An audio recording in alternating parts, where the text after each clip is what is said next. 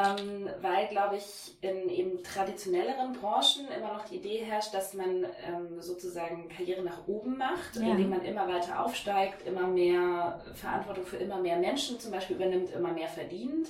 Und das sind alles so Faktoren, wo ich irgendwann festgestellt habe, das ist mir nicht so wichtig. Mhm. Ähm, für mich ist im Prinzip dann so eine horizontale Karriere eigentlich wichtiger.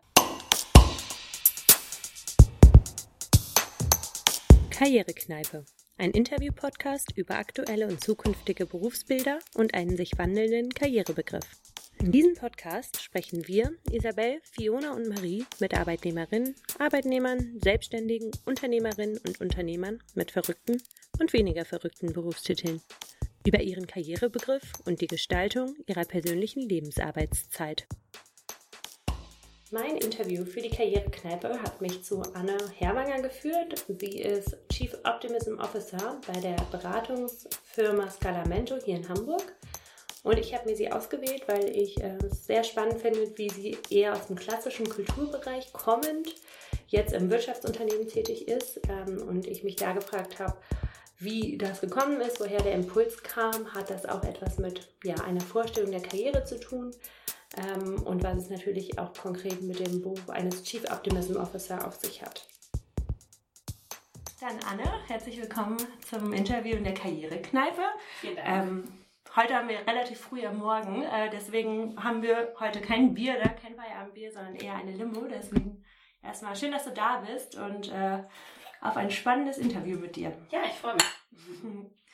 Genau, dann lass uns doch auch direkt starten. Ähm, was war deine erste berufliche Richtung, die du bewusst eingeschlagen hast? Die ich bewusst eingeschlagen habe. Mhm. Ähm, ich würde sagen, das war ähm, Produktionsleitung bzw. Projektmanagement in der freien Kulturszene, also mhm. in der mhm. freien Theaterszene. Das habe ich nach dem Bachelor gemacht. Ich mhm. habe Theater- und Medienwissenschaft und Germanistik studiert und ähm, bin ehrlicherweise da auch ein bisschen reingerutscht. Deswegen habe ich gerade bei bewusst ähm, überlegt. Mhm. Ähm, es war allerdings schon so, dass ich, ähm, also zum Beispiel auch während meines Studiums ähm, für ein Theater- und Performance-Festival, das im studentischen Rahmen organisiert wurde, mhm. da lange im Team war und da auch so immer mehr Verantwortung übernommen habe, so vom im ersten Jahr so ein bisschen das Catering mitmachen, bis im letzten Jahr künstlerische Leitung. Mhm.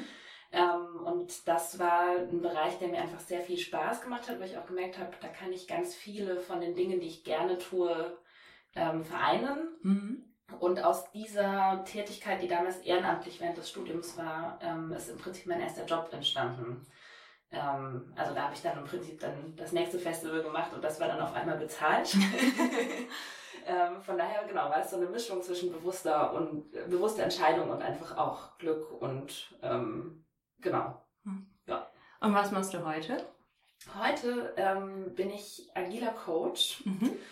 Ähm, arbeite bei Scalamento. Das ist ein, eine Beratung, die Unternehmen bei agilen Transformationen begleitet. Mhm ähm, hat tatsächlich nicht mehr viel mit Kultur und äh, Non-Profit zu tun, sondern ganz klassisch einfach äh, Wirtschaftsunternehmen. Ähm, genau, und ähm, als agiler Coach habe ich da auch ein sehr breites Aufgabenspektrum. Ähm, also letztendlich ist es meine Aufgabe, sowohl auf die auf Organisationslevel als auch auf Teamlevel mhm.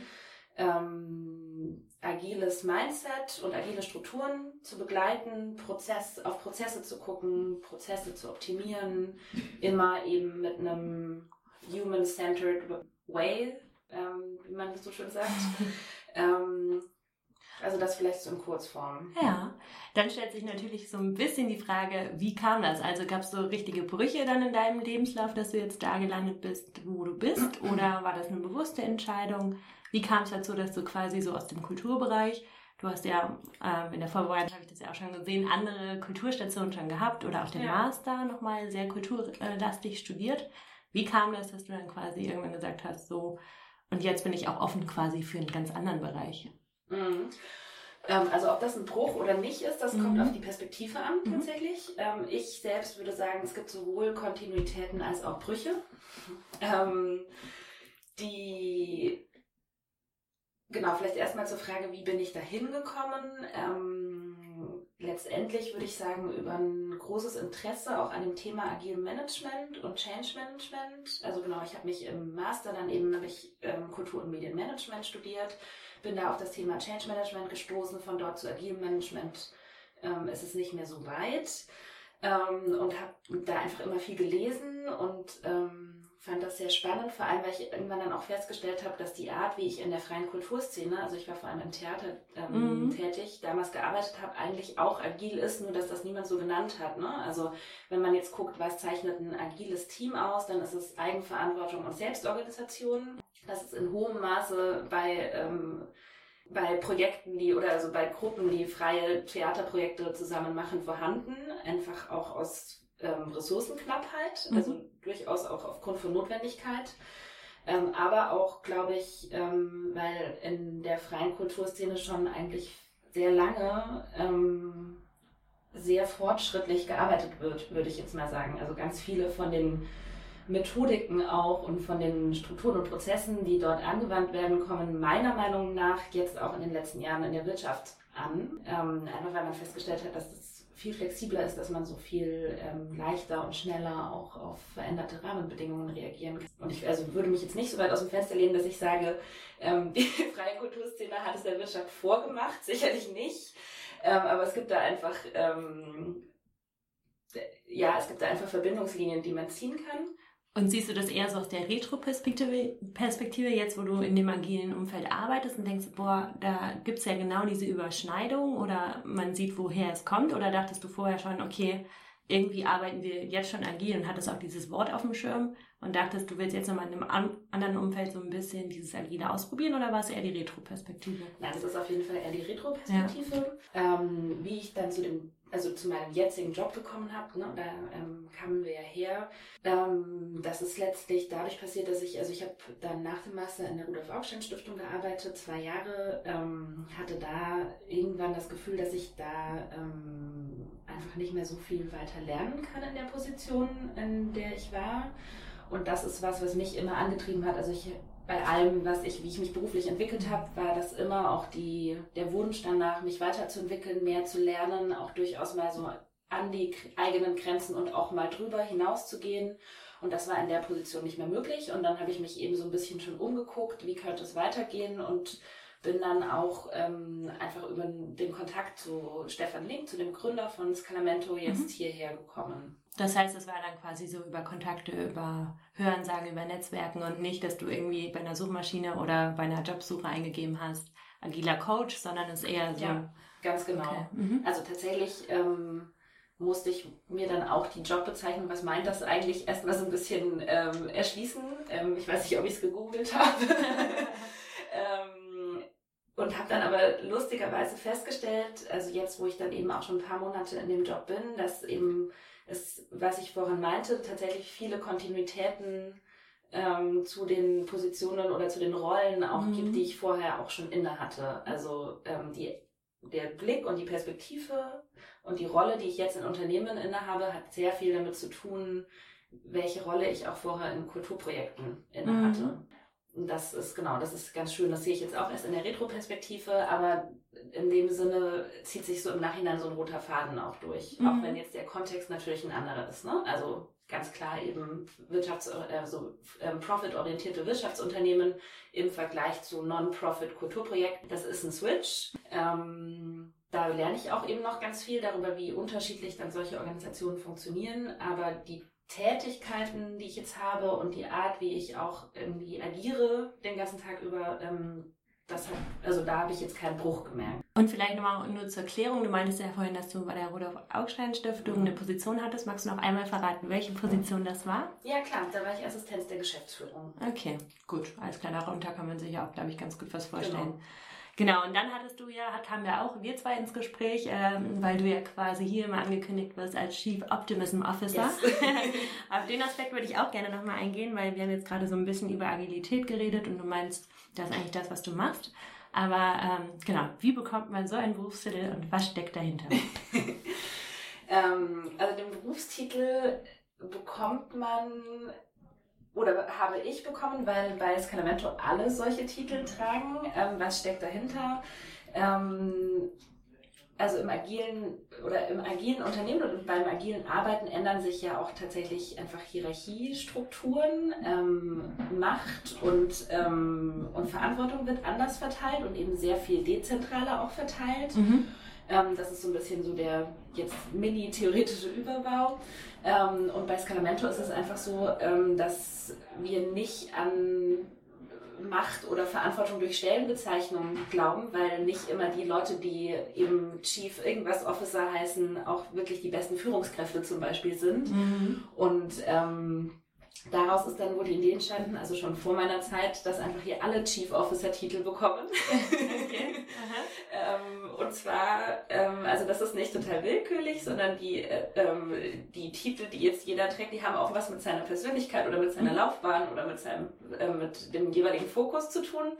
Ähm, von daher ist das dann auch so ein Prozess, bis man den richtigen Titel für sich gefunden hat. Aber die Idee, die dahinter steckt, ist eben, ähm, nicht nur, weil man irgendeinen bestimmten Titel trägt, hat man auch bestimmte Kompetenzen, sondern äh, be bestimmte Kompetenzen hat man oder, oder eine bestimmte Machtstellung oder Verantwortung auch für andere, sondern die hat man eben dadurch, dass man Erfahrungen, ähm, Kompetenzen, Talent mitbringt für die Sache, die man dann eben macht. Okay, also wird das hier quasi in jeder Position gelebt ähm, und jeder quasi bringt auch nochmal so ein bisschen, so hört sich das an, so seine eigene Persönlichkeit, seine eigenen genau. Kompetenzen mit ein und kann dann auch selber sagen, also Chief Officer ist so jeder und das Zwischending wird dann von euch quasi festgelegt oder diskutiert und dann heißt ihr so, je nachdem, wer ihr seid. Ganz genau. Also ähm, bei mir ist das mit dem Chief Optimism, ähm, glaube ich, so gekommen, dass ich eben überlegt habe, was, was gebe ich mir denn für den Titel? Mhm. Ähm, und hatte dann so verschiedene Optionen. Und Optimism ist schon einfach so, dass in meiner Persönlichkeitsstruktur, glaube ich, sehr stark angelegt ist, dass ich ähm, einfach immer lösungsorientiert bin. Auch, ähm, ich nenne das gerne Zwangsoptimismus. Also, okay ich einfach äh, für mich herausgefunden habe, dass viele Situationen leichter, ähm, leichter zu bewältigen sind, wenn man einfach daran glaubt, dass es irgendwo eine gute Lösung gibt und man nach vorne guckt und nicht nach hinten. Ähm, also das klingt jetzt gerade so ein bisschen küchenphilosophisch, aber letztendlich geht es ja einfach um eine Haltung. Absolut. Ähm, genau, mhm. und das ist eine Haltung, die mir sowohl im Privaten als auch im Beruflichen total wichtig ist und mich eigentlich auch immer gut geleitet hat. Kannst du so ein bisschen deinen Arbeitsalltag skizzieren? Was heißt das dann konkret in der Praxis, dass man sich auch darunter was vorstellen kann? Ja, auf jeden Fall. Ähm, was heißt das in der Praxis? Also, agile Coaches sind ähm, in Organisationen auf ganz unterschiedlichen Leveln unterwegs. Ähm, also vielleicht fange ich nochmal eins weiter vorne an und ähm, sage erstmal ein bisschen was, was, was dazu, was zeichnet eigentlich eine agile Organisation aus. Mhm.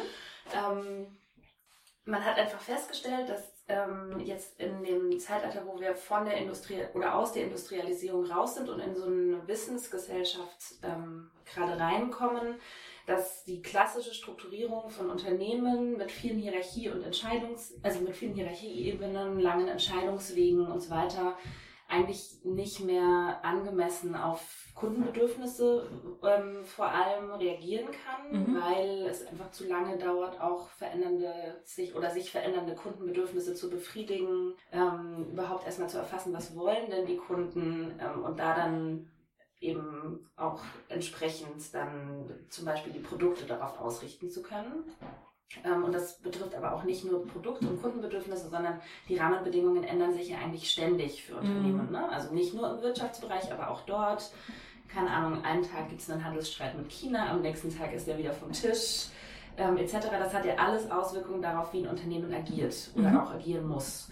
Und ähm, genau, und die Erkenntnis, dass es eben dass die alten Organisationsstrukturen darauf nicht mehr angemessen reagieren zu können, führt eben dazu, dass man sagt, man muss ähm, Organisationen oder es macht Sinn, Organisationen um, umzustrukturieren in dem Sinne, dass ähm, zum Beispiel Teams so aufgebaut sind, dass sie eine Ende-zu-Ende-Verantwortung haben, bedeutet, dass mhm. sie alle Kompetenzen im Team haben, um ein Produkt oder einen Teil eines Produktes selbst fertigstellen zu können und auch ähm, quasi selbst nah am Markt ähm, sind. Also nicht erstmal irgendwie eine Requirement-Abteilung haben, die dann in, lang, in langen Recherchen rausfindet, was wollen die Kunden eigentlich und bis diese Erkenntnisse dann zu dem Team, das das Produkt baut, kommen, ist es irgendwie schon wieder vier Monate später und die Bedürfnisse haben sich verändert.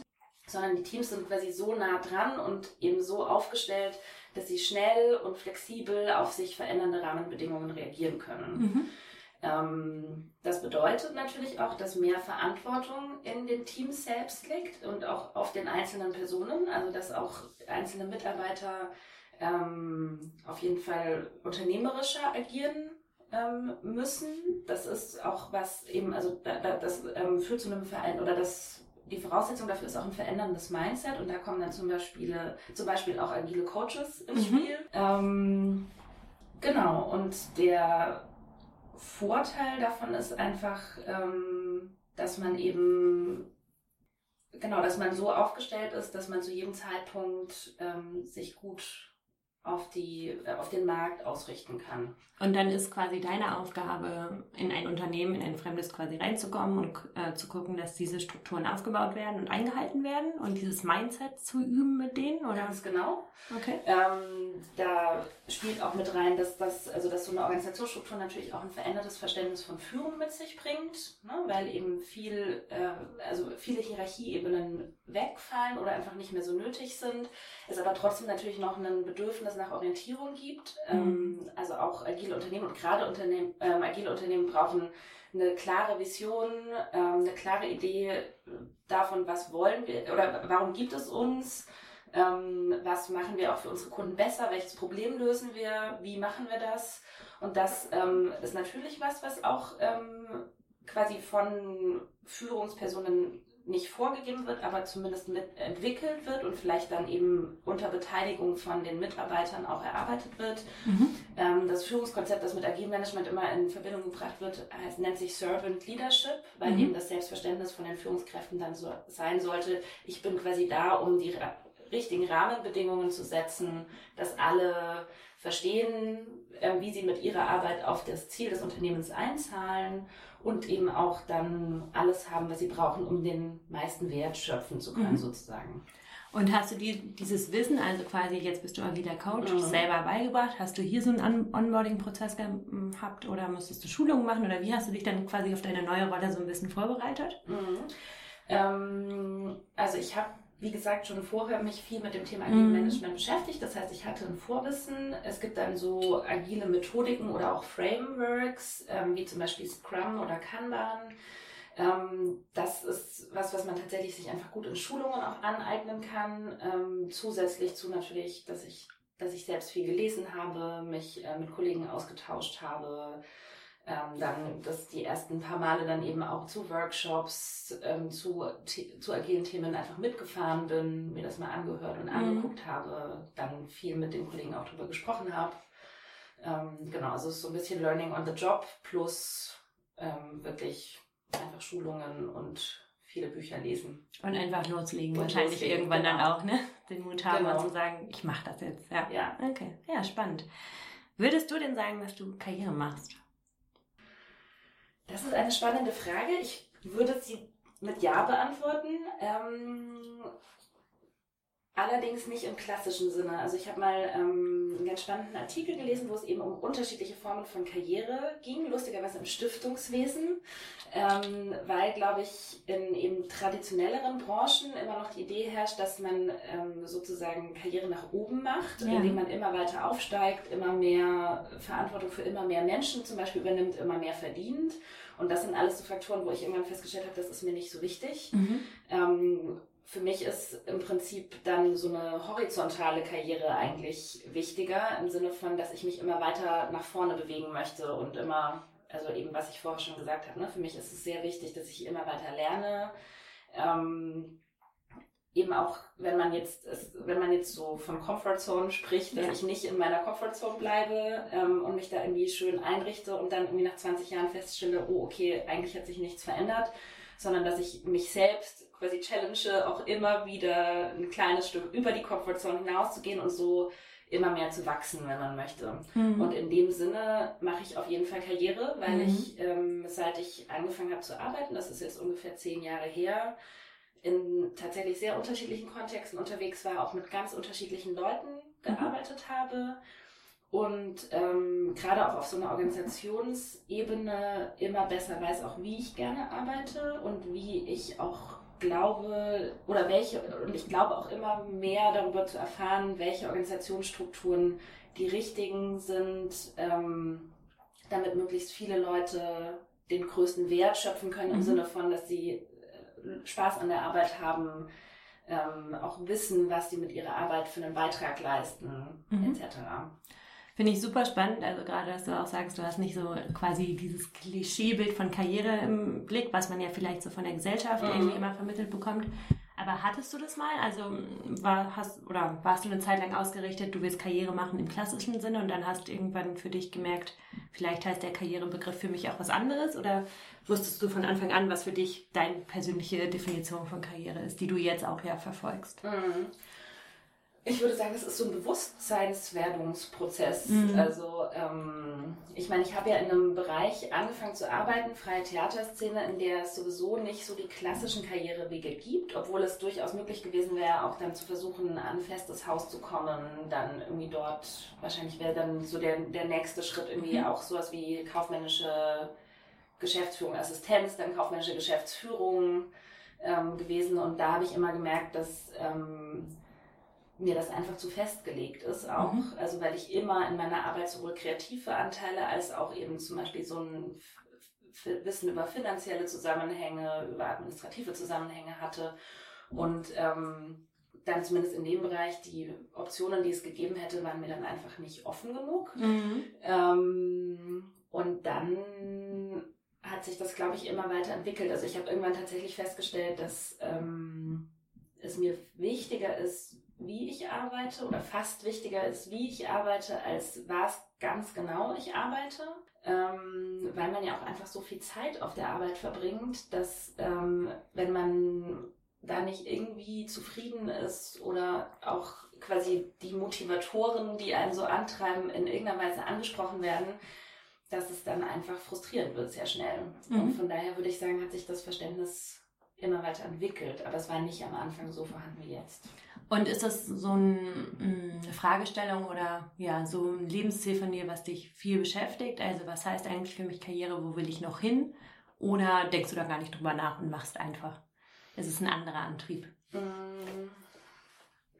Ich glaube, dass es so ist, dass ich immer in dem Bereich, in dem ich bin, erstmal versuche, immer besser zu werden. Mhm. Also besser im Sinne von, dass ich immer mehr die Erwartungen, die ich an mich selbst auch habe, erfülle. Ja. Ähm, und wenn ich dann merke, ich komme an irgendeinen Punkt, wo ich nicht mehr weiterkomme, weil zum Beispiel die Rahmenbedingungen so sind, ähm, dass ich mich einfach nicht mehr weiterentwickeln kann, dann ist eigentlich immer eher der Punkt, wann ich drüber nachdenke, wie kann es denn jetzt weitergehen. Also mhm. ich bin absolut bereit und ähm, glaube auch daran, dass man in einem Bereich auch immer weiter wachsen kann.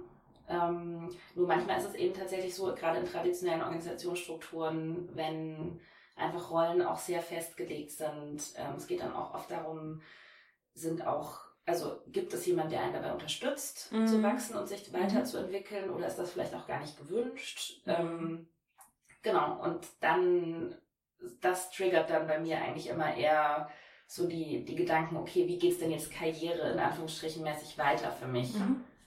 Und hast du irgendwie mal dir Gedanken gemacht, wer dich in dem Sinne geprägt hat? Also, oder kommt diese Erwartung nur von dir, dass du sagst, das ist so ein Weg, den du einschlagen willst? Oder hast du das Gefühl, es ist irgendwie trotzdem eine gesellschaftliche Prägung, vielleicht auch so ein bisschen der Zeitgeist? Ähm, oder sind es vielleicht die Eltern, die einen in diesem Begriff geprägt haben? Oder Freunde oder was auch immer? Oder Dozenten oder Kollegen, was auch immer?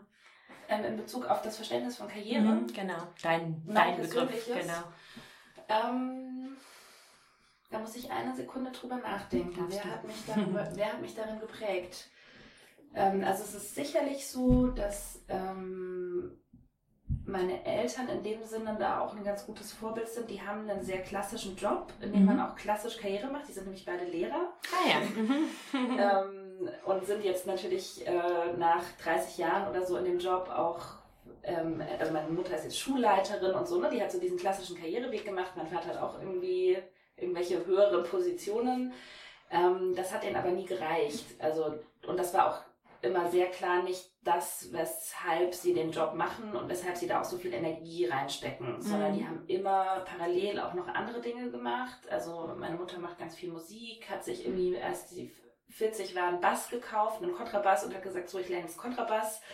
Ähm, spielt inzwischen auf allen möglichen Jazzbühnen Mein Vater hat äh, parallel zu seinen normalen Lehrtätigkeiten ähm, so ein Schülerforschungslabor aufgebaut, wo Schüler einfach ganz niedrigschwellig so an physische, physikalische Experimente rangeführt werden und ist da inzwischen als Botschafter für Jugend forscht unterwegs und alles Mögliche. Also es war irgendwie immer, sie haben immer vorgelebt, dass erstens so der Job, der quasi der Brotjob ist, nicht alles sein muss und mhm. dass man mhm. aber auch trotzdem in diesem Brotjob sich noch weiterentwickeln kann im Sinne von Dinge machen, wo man wirklich ganz klar einen Sinn drin sieht, die einem Spaß machen, mhm. wo man auch glaube ich, einfach andere begleiten, anderen helfen kann. Mhm. Das war sicherlich eine wichtige Prägung. Okay, ja, spannend. Und du meinst vorhin auch schon, hast du es so ein bisschen angedeutet, von wegen, man verbringt ja auch so viel Zeit auf der Arbeit letztendlich. Mhm. Wir haben uns ja überlegt, das Thema neue Lebensarbeitszeit auch so ein bisschen in dem Podcast oder in der Podcastreihe so ein bisschen zu behandeln, also mit dem Gedanken dahinter, dadurch, dass wir so viel Zeit auf der Arbeit verbringen und wir bei vielen das Gefühl haben, dass sie mehr reflektieren, was heißt es eigentlich? Ja und auch zu gucken, wie kann Arbeitsmodelle so aussehen, dass man ähm, auch sich anderweitig vielleicht noch einbringen kann oder äh, man vielleicht nochmal doppelt drauf schaut, welchen Job man hat. Gerade dieses Sinnthema ist ja bei unserer Generation ja. ziemlich hochgestellt. Was hast du so für Assoziationen oder wie gestaltest du deine Lebensarbeitszeit? Mm. Also was ich auf jeden Fall merke, jetzt gerade auch in diesem Kontext von New Work und agilem Arbeiten, mhm. ist, dass die Trennung zwischen Beruf und Privatleben nicht mehr so groß ist. Ähm, also jetzt hier auch gerade bei Scalamento, wir sind ein relativ kleines Team, wir sind so knapp zehn Leute. Mhm. Ähm, und obwohl wir uns unter der Woche nicht so viel sehen, ähm, ist es aber trotzdem ein relativ enger Austausch und es würde, glaube ich, nicht funktionieren, sozusagen so, ich bin jetzt hier von neun bis 17 Uhr im Büro und danach bin ich auch ein anderer Mensch. Ähm, gerade auch, weil die Jobs, die wir da haben als agile Coaches, ähm, ich merke gerade, dass ich da eine Frage, was mache ich eigentlich den ganzen Tag ganz konkret, warum ich nicht beantwortet habe. Aber ich habe viel mit genau. Menschen zu tun. Ja, ja. Wenn ich mich da verstellen würde, dann würde das nicht funktionieren. Ähm, dementsprechend ist es für mich ein totales Anliegen, das war es vorher auch schon, aber jetzt eben als agiler Coach noch mehr, ähm, in beiden Lebensbereichen, privat wie beruflich, erstens so eine Ausgewogenheit hinzubekommen, dass, dass ich in beiden zufrieden bin ähm, und auch eben da keinen Bruch zwischen zu haben. Also mhm. ich möchte immer derselbe Mensch sein, egal ob ich im Büro beim Kunden oder zu Hause bin. Ähm, das führt dazu, dass man sehr offen sein muss, ähm, natürlich auch im beruflichen Kontext verletzlicher wird. Ähm, und das funktioniert auch nur in Umgebungen, die das dann nicht ausnutzen. Ähm, was meiner Meinung nach, also jetzt hier bei Skymatch überhaupt nicht der Fall ist. Im Gegenteil, das ist eben gerade die, auch die Stärken, die wir alle mitbringen. Ähm, also ich habe auch schon ja in unserem Vorgespräch gesagt, also Lebensarbeitszeit finde ich wirklich tatsächlich einen schwierigen Begriff, weil durch diese immer mehr stattfindende Entgrenzung ist ja auch relativ unklar, was das eigentlich meint. Ja, absolut. Ähm, und wo ich einfach merke, oder was, was ich merke, was wichtig ist, ähm, für mich ist ganz bewusst immer wieder darauf zu achten, wie viel Zeit verbringe ich wo, ähm, mit, also wie viel Fokus lege ich auch auf was und ist das gerade gut in dem Sinne, dass es mir auch wieder die nötige Energie zurückgibt, die ich brauche, um dann wieder weiterzumachen. Mhm. Also so das, das Verhältnis, glaube ich, von Energie reinstecken und Energie rauskriegen muss stimmen. Und dieses äh, persönliche Weiterentwicklungsgrad wahrscheinlich auch. Genau, wieder, ne? das hat da ganz viel mit zu tun. Ja. Und es ist aber schon so, dass du quasi Montag bis Freitag quasi auf die Arbeit gehst, Vollzeit und ähm, dann arbeitest, oder? Ähm, genau, ja, ich bin momentan Montag bis Donnerstag beim Kunden, mhm. momentan beim Moja. Ähm, das ist ein ähm, E-Mobility-Anbieter, genau. Ähm, und da vielleicht nochmal eben kurz zurückkommen zu der Frage, was mache ich eigentlich mhm. den ganzen Tag? Ich coache eben ganz viele Teams bei dieser Entwicklung auch zu agilem Arbeiten ähm, in Bezug auf Teamprozesse, Strukturen, ähm, auch einzelne Leute, um eben quasi dieses agile Mindset auch mehr annehmen zu können. Ähm, aber auch ganz ähm, auf so ganz basaler Ebene. Ich beschäftige mich viel mit Kommunikation und Kommunikationsoptimierung. Ähm, wenn Konflikte auftreten, mit, also bin ich da auch Mediatorin. Ich moderiere ganz viele Workshops ähm, und auf einer übergeordneten Ebene unterstütze ich dann eben auch die Organisationen und auch die Teams dabei, eben Ziele zu definieren, ähm, auch den Weg, wie man diese Ziele erreicht, mhm. mitzuerarbeiten. Also wir arbeiten bei Scalamento auch ganz viel mit einer Purpose-Pyramide. Ähm, da steht quasi ganz oben der Kunde und das Kundenbedürfnis. Warum gibt es uns als Unternehmen? Was welches Problem lösen wir für den Kunden? Und dann daraus ergibt sich quasi der True North des Unternehmens, also die Richtung, der Nordstern, die, genau, der Nordstern, die Mission. Ja. Darunter kommt dann die, die Mission, dann ähm, und dann auf kommt manchmal noch so eine Strategieebene dazwischen und die wird dann runtergebrochen auf OKRs, Objectives und Key Results. Das ist eine ähm, Zielsetzungsmethode im agilen Kontext quartalsweise funktioniert, weil man eben festgestellt hat, so lange zwei, drei Jahresziele, wie es früher gab, funktionieren einfach nicht mehr. Dafür verändert sich alles zu schnell. Ähm, und mit Objectives und Key Results plant man eben jedes Quartal klein, setzt man sich kleine Ziele, die man dann aber auch versucht tatsächlich zu erreichen. Und bei der Einführung von solchen Methodiken zum Beispiel coachen wir auch ganz viel oder da machen wir viele Workshops dazu. Ähm, vielleicht auch da nochmal mm, ergänzend beziehungsweise auch nochmal aufnehmen, was du immer jetzt sehr in den Vordergrund gestellt hast und was ich total spannend finde, ist dieser eigene Antrieb an Weiterentwicklung, mhm. Dass das für dich quasi dein Nordstern ist in dieser Karriereentwicklung. Ja.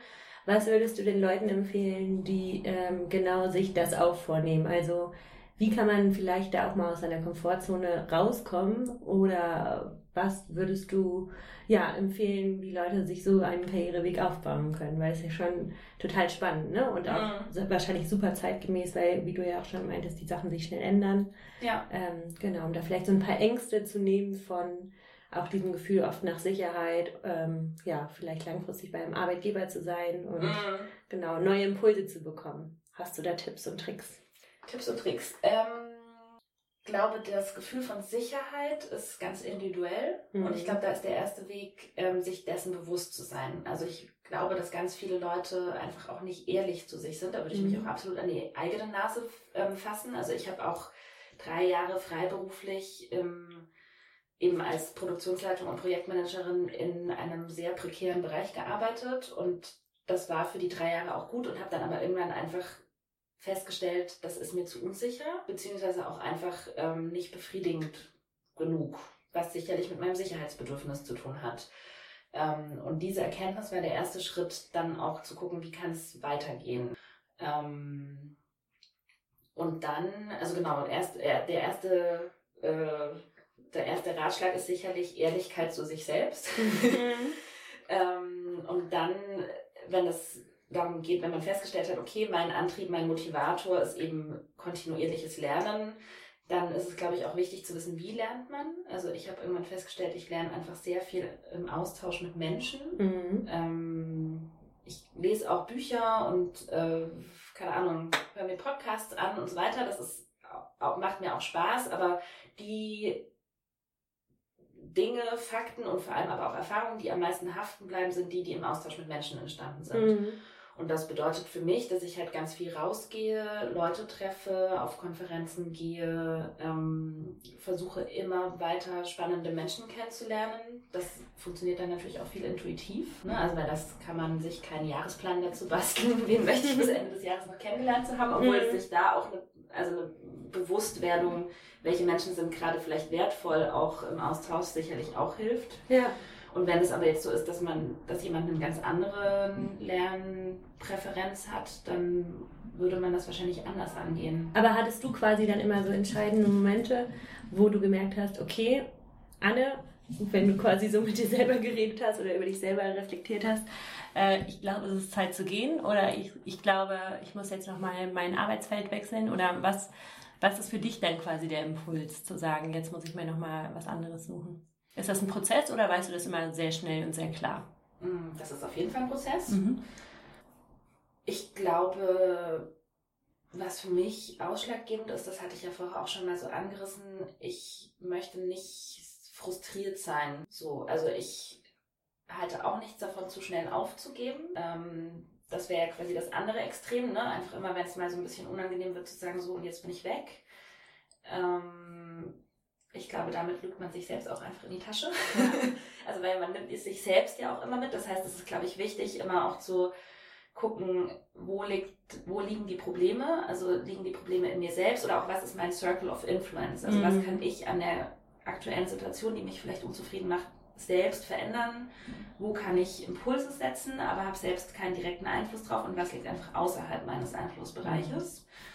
Und ähm, ich glaube, bei mir war es immer so, wenn ich das Gefühl hatte, ich habe alles, was in meinem Circle of Influence liegt, versucht und bin damit nicht weitergekommen, dann war für mich so ein bisschen der Moment, jetzt nicht sofort zu sagen, so ich äh, gehe, ich kündige oder was auch immer, aber dann halt einfach auch äh, mich weiter umzugucken. Und ich habe das bis jetzt, also ich meine, als ich freiberuflich war, war das nicht nötig, aber jetzt zum Beispiel bei der Stiftung war es auch so, dass ich das einfach auch offen angesprochen habe. Also mhm. ich finde Austausch mit Menschen und Ehrlichkeit, Offenheit siegt immer. Und ähm, dementsprechend war das zum Beispiel auch eine total organische Weiterentwicklung. Also da, ähm, es war dann auch für beide Seiten klar, das ist jetzt so die Zeit, die wir gemeinsam cool gestalten können. Es gab auch Verständnis von meiner Chefin, dass ich äh, da jetzt gerade nicht mehr weiterkomme. Sie hat mir quasi alles geboten, was sie mir bieten konnte zu dem Zeitpunkt. Mhm. Und dann war es auch, also hat sie mich mehr oder weniger auch darin unterstützt, ja, ähm, weiterzukommen. So. Ja, ja, ja. Ähm, und also das wäre, wenn, ne, mhm. weil du nach Tipps gefragt hast, das ist sowieso was, was ich immer allen raten würde, das nicht mit sich selbst im stillen Kämmerlein auszumachen, sondern einfach auch klar zu formulieren, jetzt in einem Arbeitskontext, was brauche ich, ähm, was kann ich selbst dazu beitragen, was brauche ich eventuell von anderen und dann einfach ins Gespräch zu gehen. Okay, spannend. Ich finde es auch mit diesem Circle of Influence nochmal gut mhm. so, weil das ja letztendlich auch nochmal so ein Tipp ist, quasi zu gucken, okay, was kann ich bei mir ändern, was muss sich im Umfeld ändern und was ist vielleicht auch einfach nicht zu ändern. Ne? Ganz genau. Ja, ja das ist so ein Zwiebelprinzip. Ne? Genau. Prinzip, mhm. ja. Und hast du dir das berufliche Leben so vorgestellt? Wann? Sagen wir mal so in der Schulzeit. Also wenn du gedacht hast, ach, ich so in meinem beruflichen Werdegang, ähm, das wird bestimmt so und so. Ich glaube nicht. Mhm. Also ich glaube, weil wir schon alle sehr dadurch geprägt sind, eben durch klassische Karrierevorstellungen und klassische Karrierewege. Ähm, ich glaube, für mich war immer klar, dass ich jetzt nicht irgendwie in ein Unternehmen wechseln möchte und da dann den Rest meines Lebens bleiben. Also solche Wege gibt es durchaus auch. Das haben auch Leute, mit denen ich mhm. auf der Schule war, gemacht, die dann so irgendwie Traineeship irgendwie mhm. bei einen großen Konzern oder so, ne? Konzern gemacht haben und darin immer noch sind. Ähm, genau, aber ansonsten habe ich, glaube ich, einfach auch viel auf Veränderungen reagiert. Mhm. und ähm, da ist viel Bauchgefühl natürlich auch dabei und gleichzeitig aber eben, glaube ich, auch eben ein immer größeres Bewusstsein und eine größere, immer größere Ehrlichkeit mit, zu mir selbst. Was brauche ich eigentlich und worin bin ich auch gut und worin bin ich aber auch nicht gut. Ja, auch ähm, bestimmt spannend mal zu entdecken, ne? Und da ja. wieder mit der Ehrlichkeit zu sich selbst so das zu akzeptieren und dann auch damit umzugehen. Ja. ja. Gut, auf Anbetracht der Zeit müssen wir so langsam mal zur letzten Frage kommen und das ist tatsächlich immer bei uns die gleiche. Ähm, was wäre denn dein Motto für deine perfekte Lebensarbeitszeit in den nächsten zehn Jahren? Das kann ein Wort, ein Spruch oder ein äh, Satz sein.